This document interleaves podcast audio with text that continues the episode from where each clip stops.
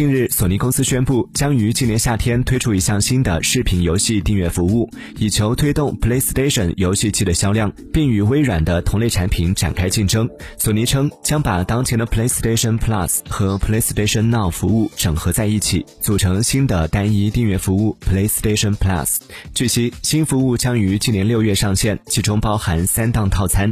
业内人士认为，此举是索尼针对 Xbox Game Pass 的回应，后者是微软的一。款热门游戏订阅服务，允许用户下载和在线畅玩一系列不同的游戏。